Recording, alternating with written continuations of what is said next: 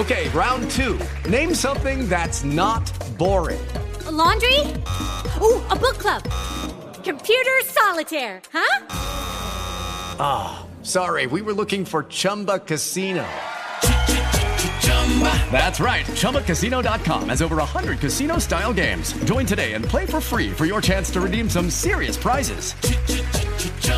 ChumbaCasino.com. No purchase necessary. Full prohibited by law. 18 plus terms and conditions apply. See website for details. Siete en punto. Panorama informativo 88.9. Información que sirve. Yo soy Alejandro Villalbazo en el Twitter. Arroba Villalbazo 13. Martes 30 de noviembre, Iñaki Manero. ¿Cómo te va, Iñaki? ¿Cómo estás, Alex Villalbazo? Amigos de la República Mexicana, gracias por seguir con nosotros en Panorama. Adelante, Iñaki. Muchas gracias, Alex. Vámonos con el panorama COVID. La cifra de muertes a nivel mundial por COVID-19 ya llegó a 5.208.466 personas. El número global de casos alcanzó ya los 262.221.568. Son las cifras de la Universidad Johns Hopkins en su gran eh, acumulado.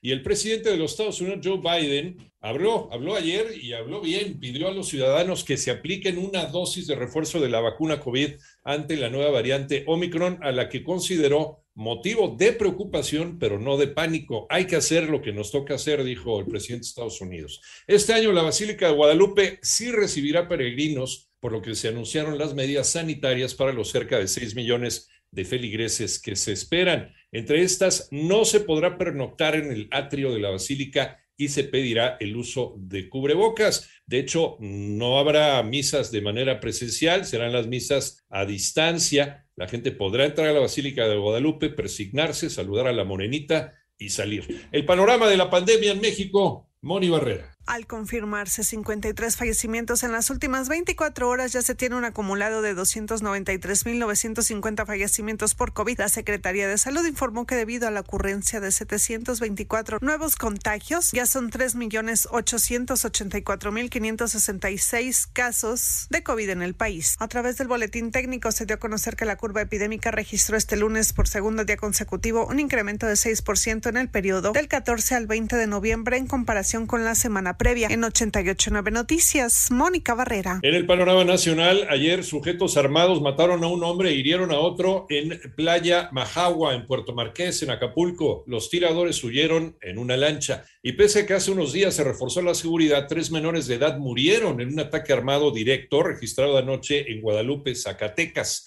Y en tanto, la Comisión Nacional de Derechos Humanos reveló que Mario Aburto fue torturado desde su detención para obligarlo a declararse culpable del homicidio del ex candidato presidencial Luis Donaldo Colosio. El próximo año bajará la comisión que cobran las AFORES, María Inés Camacho. A partir del primero de enero del 2022, las comisiones que cobran las AFORES a los trabajadores por administrar sus ahorros para el retiro será de 0.57% que aplica a 8 de 10 AFORES, mientras que para la AFORE pública, es decir, pensionista, se autorizó 0.53% y una está pendiente que es COPEL, a quien se le solicitó información adicional, con lo cual el promedio de comisiones del sistema de ahorro para el retiro se redujo de 0.808 a 0.566%, lo que significa una reducción histórica de 23 puntos base. Lo anterior representará ahorros para los trabajadores por más de 11.800 millones de pesos, lo que permitirá incrementar el saldo para su retiro. En un comunicado, la CONSAR explicó que el secretario de Hacienda, Rogelio Ramírez de la O, afirmó que es una buena noticia que nueve de las diez administradoras hayan solicitado una autorización de una comisión igual a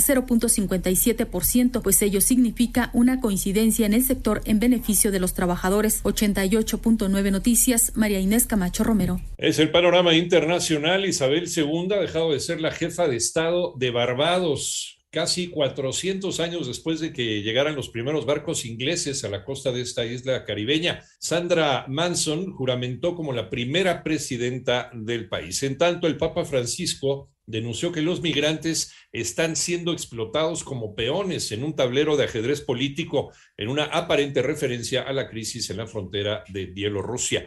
Y tras una pausa de cinco meses, las negociaciones internacionales sobre el programa nuclear iraní se reiniciaron en Austria.